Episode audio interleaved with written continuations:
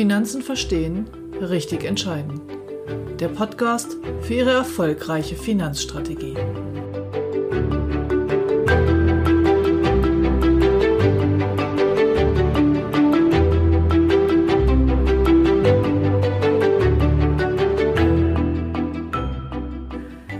Die Regnose. Matthias Hawks, Trend- und Zukunftsforscher, bietet uns eine neue Perspektive auf die aktuelle Krise.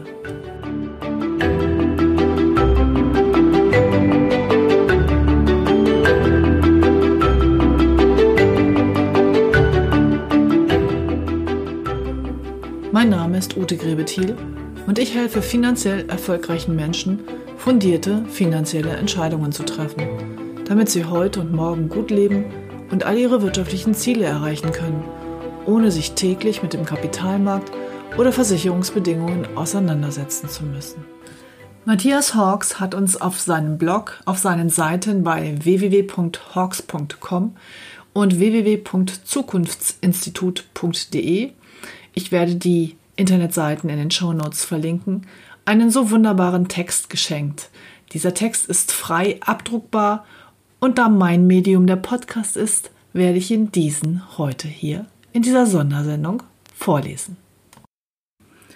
Die Welt nach Corona. Die Corona-Rückwärtsprognose. Wie wir uns wundern werden, wenn die Krise vorbei ist. Matthias Hawks wird derzeit oft gefragt, wann Corona denn vorbei sein wird und alles wieder zur Normalität zurückkehrt. Er antwortet darauf, niemals. Es gibt historische Momente, in denen die Zukunft ihre Richtung ändert. Wir nennen sie Bifurkationen oder Tiefenkrisen. Diese Zeiten sind jetzt. Die Welt, as we know it, löst sich gerade auf. Aber dahinter fügt sich eine neue Welt zusammen, deren Formung wir zumindest erahnen können.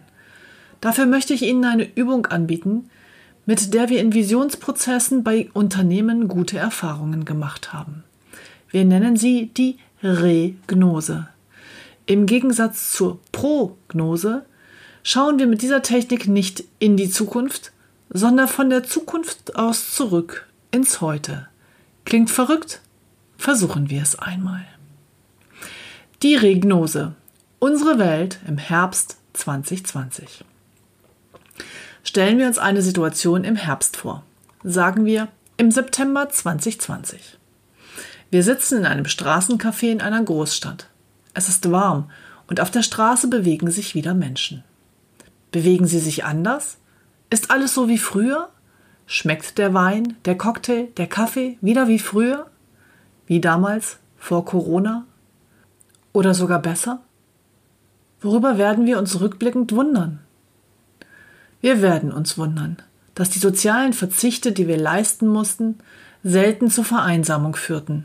Im Gegenteil, nach einer ersten Schockstarre führten viele von sich sogar erleichtert, dass das viele Rennen, Reden, Kommunizieren auf Multikanälen plötzlich zu einem Halt kam. Verzichte müssen nicht unbedingt Verlust bedeuten, sondern können sogar neue Möglichkeitsräume eröffnen. Das hat schon mancher erlebt, der zum Beispiel Intervallfasten probierte und dem plötzlich das Essen wieder schmeckte. Paradoxerweise erzeugte die körperliche Distanz, die der Virus erzwang, gleichzeitig neue Nähe. Wir haben Menschen kennengelernt, die wir sonst nie kennengelernt hätten. Wir haben alte Freunde wieder häufiger kontaktiert, Bindungen verstärkt, die lose und locker geworden waren. Familien, Nachbarn, Freunde sind näher gerückt und haben bisweilen sogar verborgene Konflikte gelöst. Die gesellschaftliche Höflichkeit, die wir vorher zunehmend vermissten, stieg an. Jetzt, im Herbst 2020, herrscht bei Fußballspielen eine ganz andere Stimmung als im Frühjahr, als es jede Menge Massen, Wut, Pöbeleien gab. Wir wundern uns, warum das so ist. Wir werden uns wundern, wie schnell sich plötzlich Kulturtechniken des Digitalen in der Praxis bewährten. Tele- und Videokonferenzen, gegen die sich die meisten Kollegen immer gewehrt hatten. Der Businessflieger war besser, stellten sich als durchaus praktikabel und produktiv heraus. Lehrer lernten eine Menge über Internet-Teaching. Das Homeoffice wurde für viele zu einer Selbstverständlichkeit. einschließlich des Improvisierens und Zeitjonglierens, das damit verbunden ist. Gleichzeitig erlebten scheinbar veraltete Kulturtechniken eine Renaissance. Plötzlich erwischte man nicht nur den Anrufbeantworter, wenn man anrief, sondern real vorhandene Menschen. Das Virus brachte eine neue Kultur des Langtelefonieren ohne Second Screen hervor. Auch die Messages selbst bekamen plötzlich eine neue Bedeutung. Man kommunizierte wieder wirklich. Man ließ niemanden mehr zappeln. Man hielt niemanden mehr hin. So entstand eine neue Kultur der Erreichbarkeit, der Verbindlichkeit. Menschen, die vor lauter Hektik nie zur Ruhe kamen, auch junge Menschen, machten plötzlich ausgiebige Spaziergänge. Ein Wort, das vorher eher ein Fremdwort war. Bücherlesen wurde plötzlich zum Kult. Reality-Shows wirkten plötzlich grottenpeinlich. Der ganze Trivia-Trash, der unendliche Seelenmüll, der durch alle Kanäle strömte. Nein, er verschwand nicht völlig, aber er verlor rasend an Wert. Kann sich jemand noch an den Political Correctness Streit erinnern? Die unendlich vielen Kulturkriege um, ja, um was ging's da eigentlich? Krisen wirken vor allem dadurch, dass sie alte Phänomene auflösen, überflüssig machen. Zynismus, diese lässige Art, sich die Welt durch Abwertung vom Leibe zu halten, war plötzlich reichlich out. Die Übertreibungsangsthysterie in den Medien hielt sich nach einem kurzen ersten Ausbruch in Grenzen. Nebenbei erreichte auch die unendliche Flut grausamster Krimiserien ihren Tipping Point. Wir werden uns wundern, dass schließlich doch schon im Sommer Medikamente gefunden wurden, die die Überlebensrate erhöhten. Dadurch wurden die Todesraten gesenkt und Corona wurde zu einem Virus, mit dem wir umgehen müssen. Ähnlich wie die Grippe und die vielen anderen Krankheiten. Medizinischer Fortschritt half. Aber wir haben auch erfahren, nicht so sehr die Technik, sondern die Veränderung sozialer Verhaltensformen war das Entscheidende. Dass Menschen trotz radikaler Einschränkungen solidarisch und konstruktiv bleiben konnten, gab den Ausschlag. Die humansoziale Intelligenz hat geholfen. Die viel gepriesene künstliche Intelligenz, die ja bekanntlich alles lösen kann, hat dagegen in Sachen Corona nur begrenzt gewirkt. Damit hat sich das Verhältnis zwischen Technologie und Kultur verschoben. Vor der Krise schien Technologie das Allheilmittel, Träger aller Utopien. Kein Mensch oder nur noch wenige hartgesottene glauben heute noch an die große digitale Erlösung. Der große Technik-Hype ist vorbei. Wir richten unsere Aufmerksamkeiten wieder mehr auf die humanen Fragen. Was ist der Mensch? Was sind wir füreinander? Wir staunen rückwärts, wie viel Humor und Mitmenschlichkeit in den Tagen des Virus tatsächlich entstanden ist. Wir werden uns wundern, wie weit die Ökonomie schrumpfen konnte, ohne dass so etwas wie Zusammenbruch tatsächlich passierte, der vorher bei jeder noch so kleinen Steuererhöhung und jedem staatlichen Eingriff beschworen wurde obwohl es einen schwarzen April gab, einen tiefen Konjunktureinbruch und einen Börseneinbruch von 50 Prozent, obwohl viele Unternehmen pleite gingen, schrumpften oder in etwas völlig anderes mutierten, kam es nie zum Nullpunkt. Als wäre Wirtschaft ein atmendes Wesen, das auch dösen oder schlafen und sogar träumen kann. Heute im Herbst gibt es wieder eine Weltwirtschaft. Aber die globale Just-in-Time-Produktion mit riesigen verzweigten Wertschöpfungsketten, bei denen Millionen Einzelteile über den Planeten gekarrt werden, hat sich überlebt. Sie wird gerade demontiert und neu konfiguriert. Überall in den Produktionen und Serviceeinrichtungen wachsen wieder Zwischenlager, Depots, Reserven. Ortsnahe Produktionen boomen. Netzwerke werden lokalisiert. Das Handwerk erlebt eine Renaissance. Das Globalsystem driftet in Richtung Lokalisierung. Lokalisierung des Globalen. Wir werden uns wundern, dass sogar die Vermögensverluste durch den Börseneinbruch nicht so schmerzen, wie es sich am Anfang anfühlte. In der neuen Welt spielt Vermögen plötzlich nicht mehr die entscheidende Rolle. Wichtiger sind gute Nachbarn und ein blühender Gemüsegarten. Könnte es sein, dass das Virus unser Leben in eine Richtung geändert hat, in die es sich sowieso verändern wollte? Regnose. Gegenwartsbewältigung durch Zukunftssprung. Warum wirkte diese Art des von vorne Szenarios so irritierend anders als eine klassische Prognose? das hängt mit den spezifischen Eigenschaften unseres Zukunftssinns zusammen. Wenn wir in die Zukunft schauen, sehen wir ja meistens nur die Gefahren und Probleme auf uns zukommen, die sich zu unüberwindbaren Barrieren türmen. Wie eine Lokomotive aus dem Tunnel, die uns überfährt. Diese Angstbarriere trennt uns von der Zukunft. Deshalb sind Horrorzukünfte immer am einfachsten darzustellen. Regnosen bilden hingegen eine Erkenntnisschleife, in der wir uns selbst unseren inneren Wandel in die Zukunftsrechnung einbeziehen. Wir setzen uns innerlich mit der Zukunft in Verbindung und dadurch entsteht eine Brücke zwischen heute und morgen. Es entsteht ein Future Mind, Zukunftsbewusstheit. Wenn man das richtig macht, entsteht so etwas wie Zukunftsintelligenz. Wir sind in der Lage, nicht nur die äußeren Events, sondern auch die inneren Adaptionen, mit denen wir auf eine veränderte Welt reagieren, zu antizipieren. Das fühlt sich schon ganz anders an als eine Prognose, die in ihrem apodiktischen Charakter immer etwas Totes, Steriles hat. Wir verlassen die Angststarre und geraten wieder in die Lebendigkeit, die zu jeder wahren Zukunft gehört. Wir alle kennen das Gefühl der geglückten Angstüberwindung. Wenn wir für eine Behandlung zum Zahnarzt gehen, sind wir schon lange vorher besorgt. Wir verlieren auf dem Zahnarztstuhl die Kontrolle und das schmerzt, bevor es überhaupt weh tut. In der Antizipation dieses Gefühls steigern wir uns in Ängste hinein, die uns völlig überwältigen können.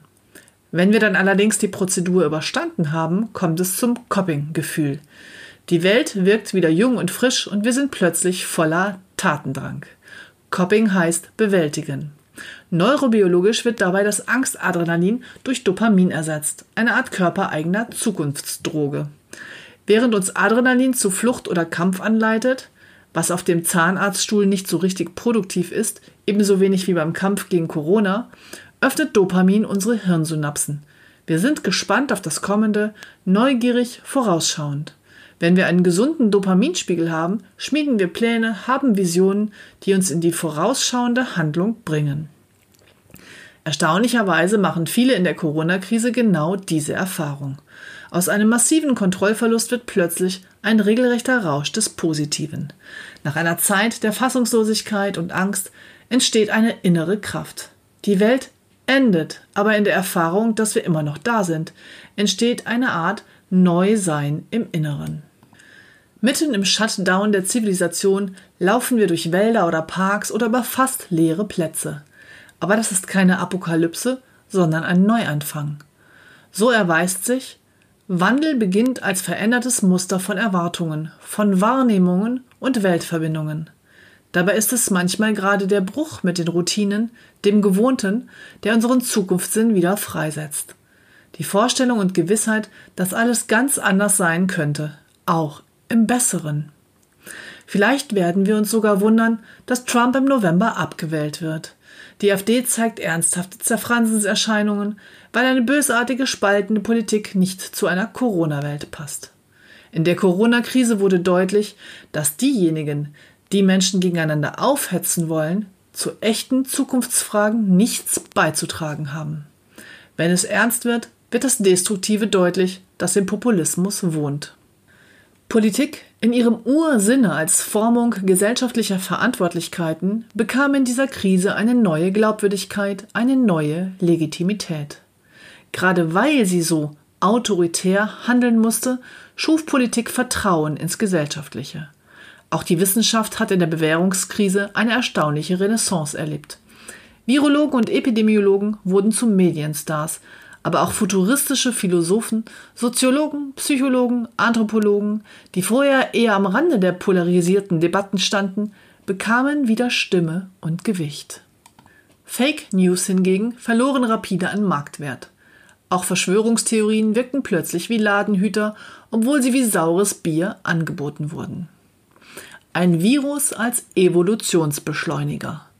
Tiefe Krisen weisen obendrein auf ein weiteres Grundprinzip des Wandels hin, die Trend-Gegentrend-Synthese. Die neue Welt nach Corona oder besser mit Corona entsteht aus der Disruption des Megatrends Konnektivität. Politisch-ökonomisch wird dieses Phänomen auch Globalisierung genannt. Die Unterbrechung der Konnektivität durch Grenzschließungen, Separationen, Abschottungen, Quarantänen führt aber nicht zu einem Abschaffen der Verbindungen, sondern zu einer Neuorganisation der Konnektome, die unsere Welt zusammenhalten und in die Zukunft tragen. Es kommt zu einem Phasensprung der sozioökonomischen Systeme. Die kommende Welt wird Distanz wieder schätzen und gerade dadurch Verbundenheit qualitativer gestalten.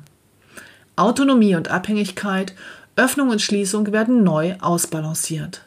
Dadurch kann die Welt komplexer, zugleich aber auch stabiler werden. Diese Umformung ist weitgehend ein blinder evolutionärer Prozess, weil das eine scheitert, setzt sich das Neue überlebensfähig durch. Das macht einen zunächst schwindelig, aber dann erweist es seinen inneren Sinn. Zukunftsfähig ist das, was die Paradoxien auf einer neuen Ebene verbindet. Dieser Prozess der Komplexierung, nicht zu verwechseln mit Komplizierung, kann aber auch von Menschen bewusst gestaltet werden. Diejenigen, die das können, die die Sprache der kommenden Komplexität sprechen, werden die Führer von morgen sein, die werdenden Hoffnungsträger, die kommenden Gretas. Wir werden durch Corona unsere gesamte Einstellung gegenüber dem Leben anpassen, im Sinne unserer Existenz als Lebewesen inmitten anderer Lebensformen. Slavo Zizek im Höhepunkt der Corona-Krise Mitte März. Jede Tiefenkrise hinterlässt eine Story, ein Narrativ, das weit in die Zukunft weist. Eine der stärksten Visionen, die das Coronavirus hinterlässt, sind die musizierenden Italiener auf den Balkonen.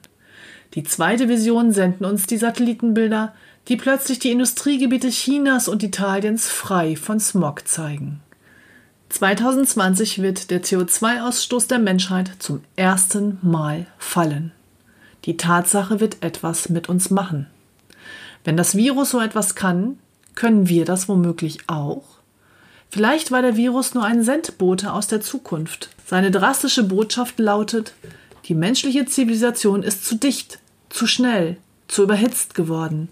Sie rast zu sehr in eine bestimmte Richtung, in der es keine Zukunft gibt aber sie kann sich neu erfinden.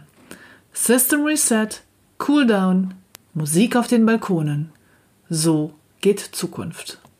Lieber Matthias Hawks, vielen, vielen Dank für diese Worte. Ich durfte sie einmal live erleben auf einer großen MLP-Veranstaltung und auch damals haben sie mich schon sehr beeindruckt. Ich hoffe, dass dieser Podcast noch ein kleines bisschen mehr dazu beiträgt, dass dieser Text weiter verbreitet wird und dass die Menschen Hoffnung schöpfen. Hoffnung endet nie und wir werden diese Krise meistern. Es wird eine wunderbare Welt danach geben. Ich wünsche Ihnen allen da draußen, passen Sie auf sich auf, bleiben Sie gesund und bleiben Sie zu Hause. Ihre Ute Grebethiel.